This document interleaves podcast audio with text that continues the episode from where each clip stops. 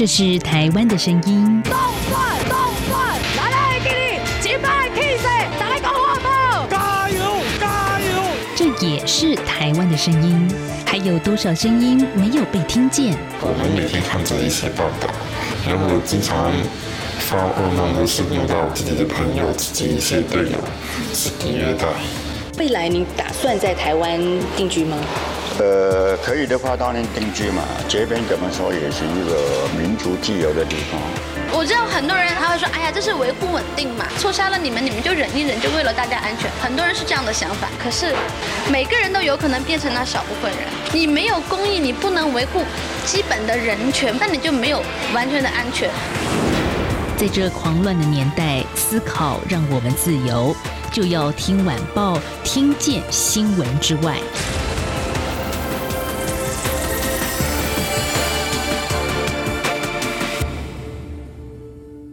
这里是中央广播电台，您现在所收听节目是《就要听晚报》，我是代班主持人韩启贤。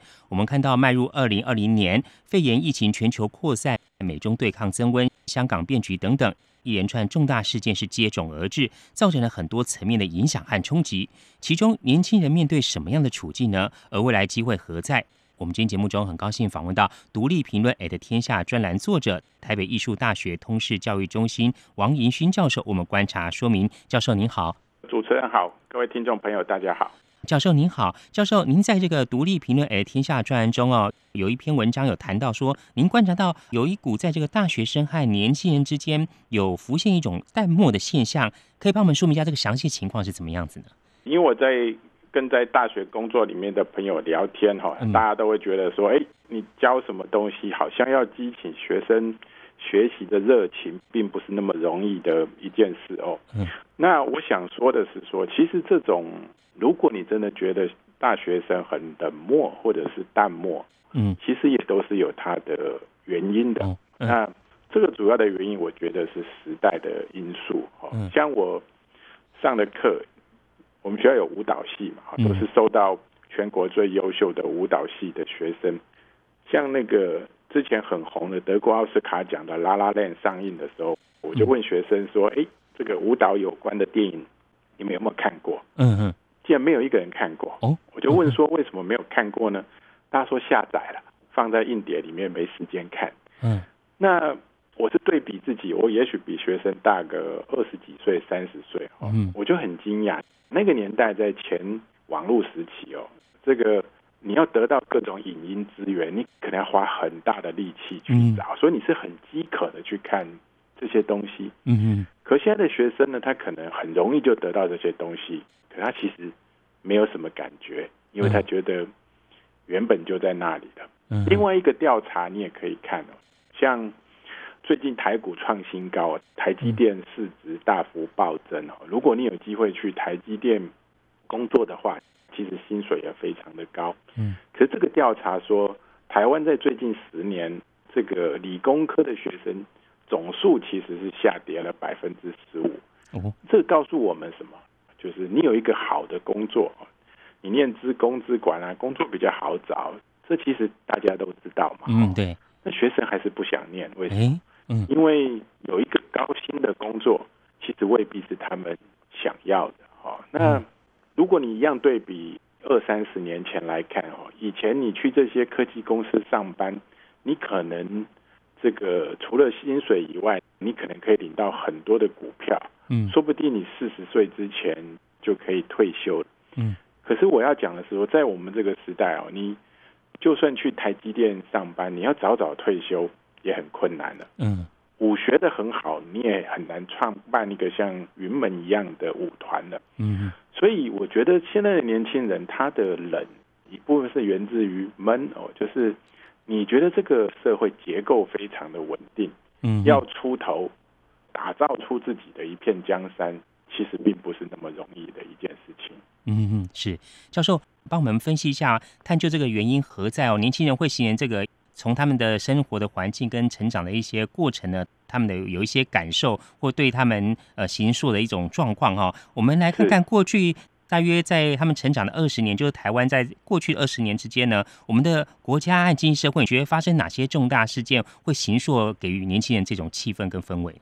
是，我想这个其实除了国家的层面以外，某一面来说，这个问题也是世界性的。好，你看这个美国的，如果你去注意看这个总统大选的投票率哦，嗯，每次选举几乎都是往下滑的，而且投票率已经低于五成了。嗯，这个是为什么呢？因为年轻人觉得说，我投票也改变不了这个世界啊。你可以看西方在六零年代还有学生运动，你可以喊个口号说“爱与和平”。嗯，觉得这个世界的结构还有可能因为我们努力而改变，对不对？嗯。那可是你看这个共产集团瓦解以后，我们现在连对于美好世界的想象可以是什么？其实这个想象力都已经变得非常的贫乏了。嗯。那再回到你说的台湾的具体的状况，这二三十年就是其实已经被讨论很多的，就是年轻人的。低薪化，哈，嗯，那同样的工作，你看二三十年前的起薪可能都比现在好蛮多的，然后房价物价涨非常的高，嗯，那然后这个政治上蓝绿的僵固的问题变得越来越严重，嗯，然后刚刚提到的就是为什么好的机会不见，另外一个就是台湾的产业外移其实也非常的严重嘛，虽然 GDP 还在往上涨。但是台湾接单中国大陆生产的情况其实非常严重，所以你从总体数字来看哦，好像还撑得住。实际上，年轻人可以有的机会其实已经少了非常的多了。是，您刚也谈到说，其实这个网络的出现啊，您刚帮我们举个例子，说很多年轻的朋友们，他们知道说这个资源在那边很容易取得，就像您刚刚讲的，我们以前想要看一场演唱会或听一首歌呢。要花很多钱，还要去买。那如果是看电视的话，要乖乖等在电视机前面，到那个时间才可以看。现在太方便，现在是随选，在网络上，哎，随便一搜就搜到了。这个文化跟网络层面出现，您观察有什么样的一些影响呢？我觉得这个影响还蛮大的啦。哈，就是说一样哈，就是说为什么你会觉得淡漠呢？就是你不会想要去改变这个结构性的问题。嗯，那网络出现以后呢，它让你。实现了一种可能哦，这个可能也不一定全面都是负面的哈。这可能是什么？你想想，网络上有很多免费的资源，对不对？好，那你可以东看看西看看，这个都不用花什么钱。所以你即使收入很低，一个月赚两万多块、三万块，你虽然很难这个说有很丰厚的物质生活，可是你日子还过得下去。所以你不要出门，那也不要幻想出国旅游。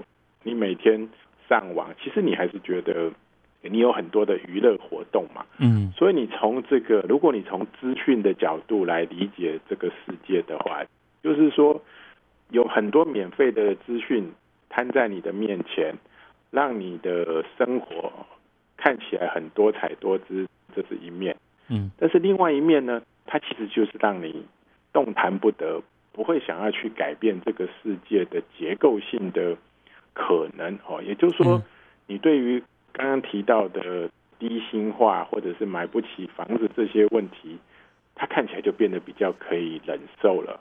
那那这个冷漠呢，我觉得也跟这个其实是有一些关系的。嗯哼，非常谢谢教授我们的观察分享。节目进行到这边，我们先休息一下。这里是中央广播电台就要听晚报节目，我们稍后回来。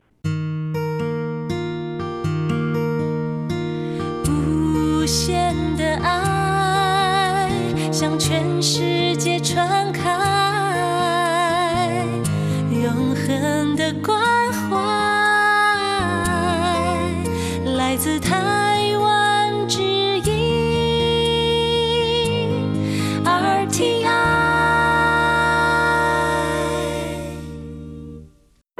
有的时候，我们以学历断定高下。有的时候，我们用肤色区分他人；有的时候，命运不是自己主宰。每周一到周五晚间六点半到七点，就要听晚报与您聊新闻、谈生活、听故事，打破同温层，听见另一种声音。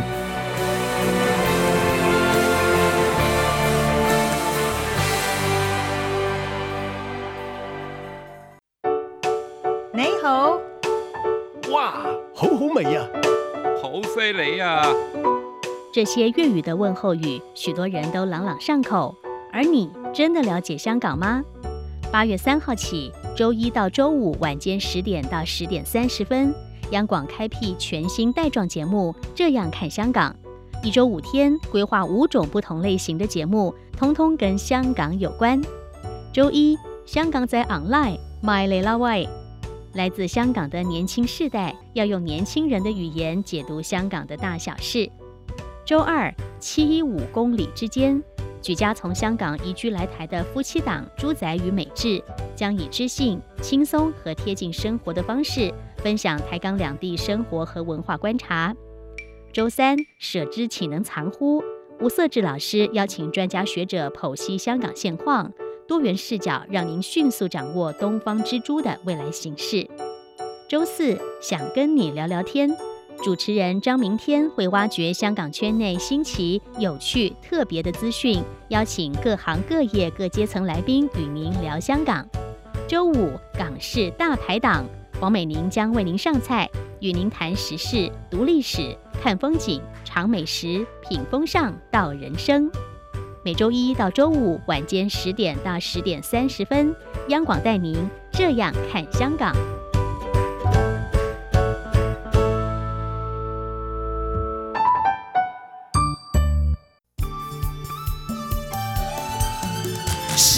光，像台湾之光穿透世界之窗；是阳光，像神鹰翅膀环绕地球飞翔。这里是中央广播电台，您现在所收听的节目是《就要听晚报》。我们今天节目中呢，很高兴访问到台北艺术大学通识教育中心的王银勋教授。教授，那我们再看看，其实从今年年初以来呢。发生了蛮多的事情哦。刚刚教授也谈到说，像我们最近看到这个股市呢，之前前阵子有跌下来，那现在又是涨到不断的创新高。那你先帮我们观察，在今年以来出现哪些重大的一些事情呢？我想今年其实最重要的两个事件，其实大家也都非常的熟悉哈。一个就是美中对抗哈所带来的世界的政治跟经济结构的转变。嗯。那第二个就是大家更熟悉的武汉肺炎的问题。那为什么美中对抗对于台湾，尤其是年轻人的影响非常的大呢？就是你如果刚刚主持人提到说台湾过去一二十年来的转变，那过去呃，你你可以看到很多年轻人他们也会讨论说，哎，要不要去中国大陆找工作？这其实是很热门的议题嘛。好，那要不要去中国念大学？也很多年轻人考虑的的一个问题，但是你可以看，就是说，也不过才一年的时间了哈。你其实当然现在没有正式的调查，但是呃，你如果可以推想，现在还会有人想去中国念大学吗？我想比例会少非常的多，因为你如果去中国念了大学，未来连去美国留学的机会都不见了，嗯，那你可能就要谨慎考虑这件事情了。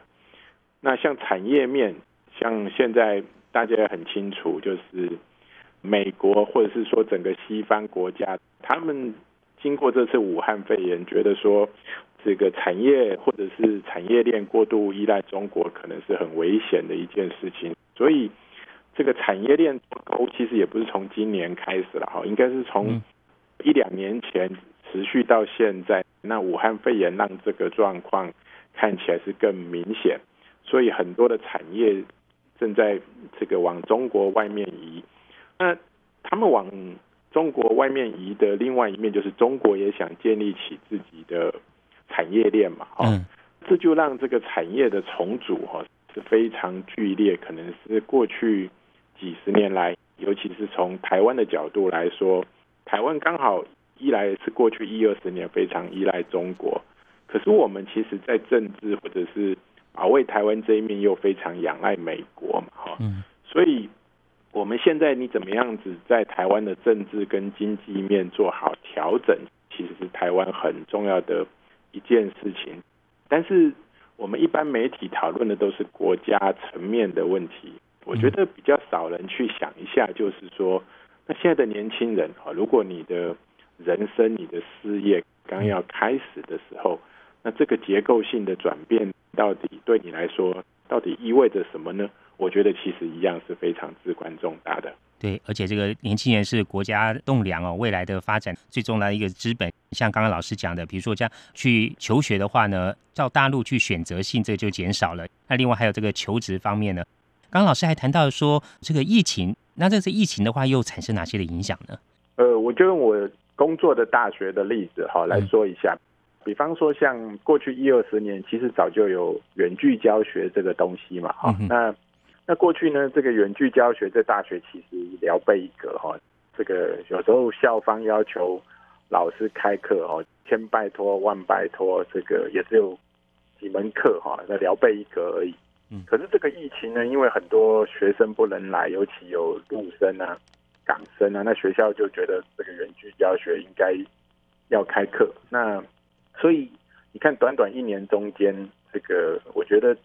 台湾或世界性的远距课程，这个暴增的程度可能是一百倍。嗯，那这个比较积极的老师，他就会想说，那远距课要怎么开呢？像我我认识的老师就有人，他开课的方式是说，如果我过去讲的内容其实这个大同小异，我何不先把它录下来？嗯，那我我让学生也可以先在家预习。那我实际上连线的时候呢，让这个。学生可以多一点互动的讨论啊，这样比较有发挥网络的特性跟价值。那连带的，因为全世界包括因为疫情的关系，线上会议、线上课程变得很多。你经营这些软体，像美国的 Room，或者是像台湾没有那么大的视讯软体啊。可是如果你有关注股市，你就会发现说，台湾的股市从一万二跌到八千五又涨回去的过程啊，除了生技股以外，像跟视讯会议、远距教学相关的股票，哈，一样都都涨翻天了。那我的意思是说，不管从学习面，或者你想经营线上课程，或者是你是硬体的提供商，其实今年都是一个，你可以说是最坏也是最好的一年哦。就是最坏，如果你是开餐饮的、国外旅游的，那你一定觉得今年是最坏的一年。嗯，可是如果你做的是我刚刚提到的，变得远距相关的线上购物相关的，你应该觉得今年最好的一年。嗯，所以这个情况呢，出现了很多的变数哦。我们看到这个时代不断的在转变，而且今年以来又发生了很多重大事情，对整体的这个经济环境都产生很大的改变哦。不过对年轻人处境呢，他们在未来的目标设定上，可能要有具备哪些的心态呢？我们在下段节目中。我们继续请王宇勋教授，我们来观察解析。稍回来。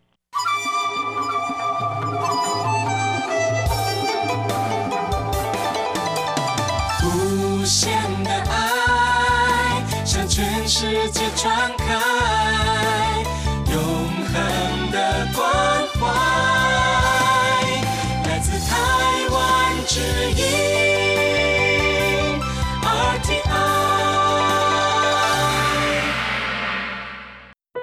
有的时候，我们以学历断定高下；有的时候，我们用肤色区分他人；有的时候，命运不是自己主宰。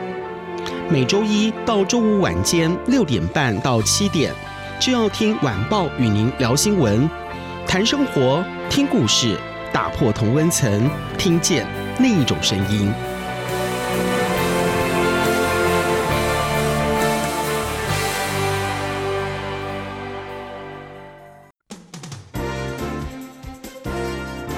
从两岸、国际、历史文化与财经等角度透视中国的《这样看中国》节目，每周一到周五晚间九点三十分到十点在中央广播电台播出。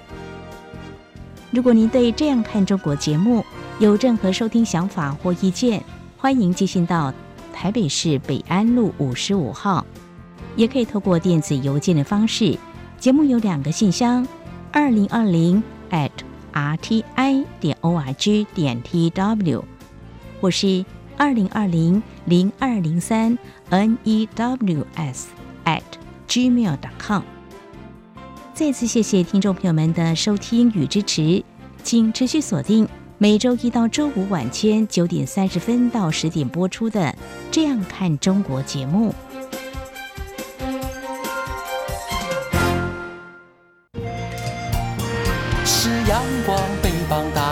世界之窗；是阳光，翅膀环绕着地球飞翔。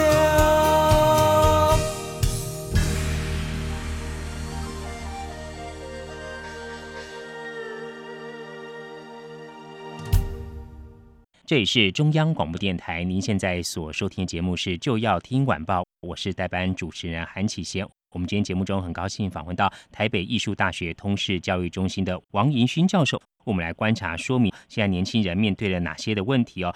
老师刚刚在上段节目中帮我们解析了从过去二十年，就是现在年轻一代他们在成长过程中一些重大的，不管是全球啊经济还有社会上的一些重大事件。还有今年以来呢，又发生了像是疫情的扩散，还有美中的这个新冷战等等的一些经贸对抗所产生的一些影响。刚老师有没有我们谈到说，比如说像有些年轻人先前还想到说去中国大陆，不管是求学啊或求职，看有没有机会。现在的话，可能在去之前会多想一些。那也因为疫情的状况，以前有这个出国打工度假，好像也是有点就是没有办法再出去了。那面对这个未来的话，您觉得这个年轻人现在这个处境，跟我们在今年之前呢，面对什么样不一样的情况呢？我觉得年轻人有一个最大的优势哈，可能年轻人比较少去想这个问题，就是说，如果你刚进社会，其实你就一无所有嘛哈。嗯，我觉得你今天如果是开一家大公司，或者是有二三十年的工作经历的，哎，那你要转换，可能就相对来说困难很多。嗯哼。那我在文章里面说，为什么二零二零可能是年轻人最好的一年呢？就是你如果本来就两手空空，你正好可以想想看，你可以从任何地方开始嘛，哈。嗯。那我刚有提到说，你有这个很不利的一面，可能有很有利的一面。嗯。哦，那我觉得很不利的那一面，我觉得我们可能需要一种比较逆转式的思考。那不利的那一面。就不要去做它。我觉得这段时间其实你可以归零思考，去想想看，如果我来这个思考一下新世界，未来的世界长什么样子，那我到底能做哪些事情是符合这个趋势的？那你顺势而为就事半功倍嘛，哈。那我觉得这个是年轻人在现在这个时间点很值得想想看的一个问题，尤其。如果过去像我们一开始提到的，你觉得这个结构非常的坚固，觉得很闷，嗯嗯，那现在是不是正好是一个结构性变动？哈，最容易出这个英雄的时代。嗯，那之前讲创业很困难，这个结构的改变很困难，或许这个时间点都是最好的机会。所以我觉得第一个是要做心态上的改变。哈，这个。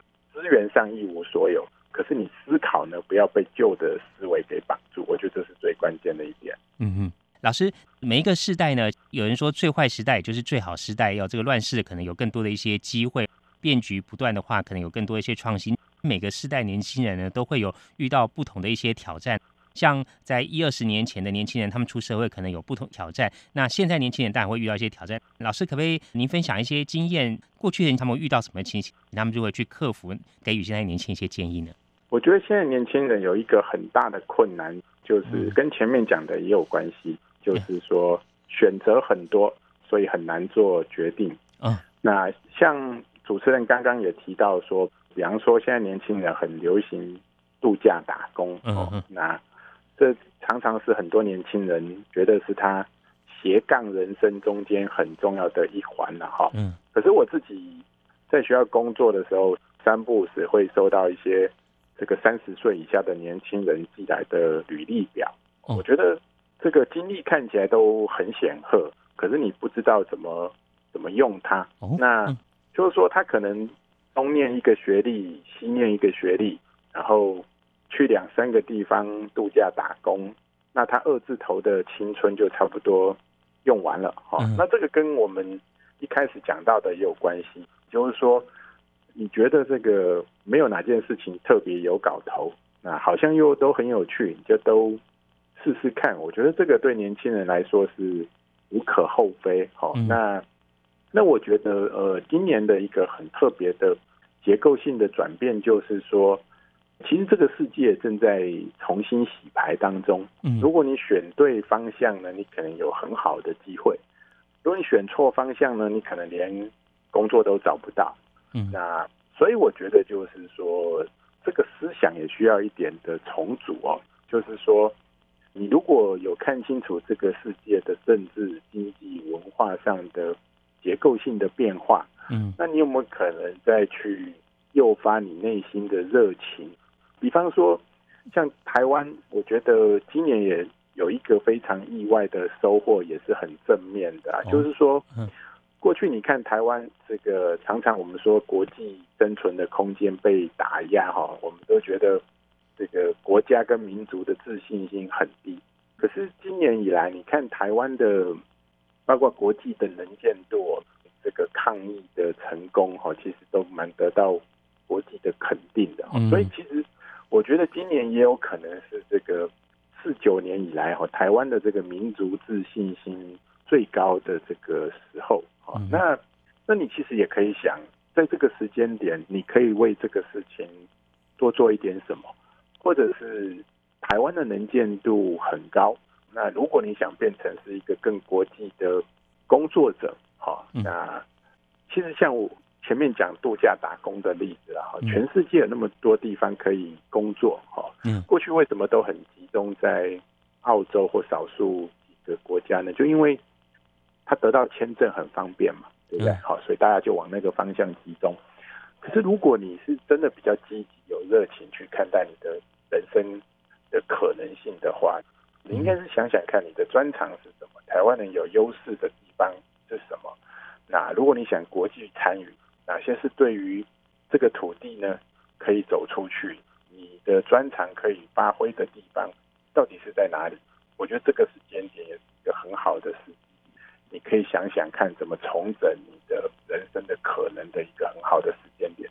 嗯，面对情况的变化，大家静下心来思考，展望一下未来，为自己拟定一个方向。人生是非常宝贵，尤其青春这段时间，往往就决定你后半人生的一个方向。在这个时候，把它想清楚，就像刚刚老师所谈的，在屋下打工，或是你找哪一份工作，是决定为你的这个职涯或者你的生涯做怎么样的一个规划跟铺路，这都是很重要的。其实，在动乱的时代呢，好像有一些状况呢是很卡住的。不过我记得前去采访一些业者哦，白手起家业者的一些经验哦，他们说他们当初年轻的时候呢，也是提着这一卡皮箱啊，外语不是很练邓啊，就买张机票就去参展哦，然后就跟其他的国外的经销商的这个比手画脚哦，然后这样打天下打下来的哦。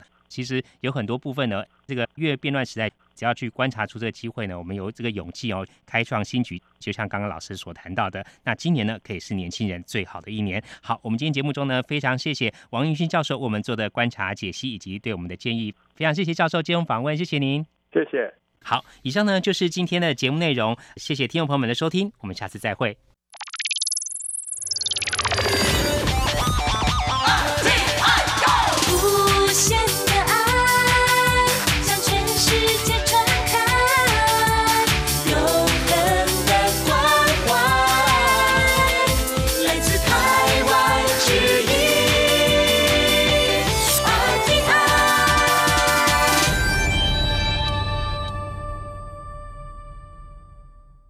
我是张永森医师。台湾领先国际实施口罩实名制，口罩国家队将持续驻内援外，大家依旧可以透过实名制购买一片五元的台湾制口罩，十四天可以购买九片哦。另外，口罩出口禁令也同步解除，可以透过携带邮寄等方式将口罩提供给海外的亲友哦。感谢口罩国家队、国军现役及后备人员、中华邮政及协助贩售口罩人员的全力支持。有政府，请安心。资讯由机关署提供。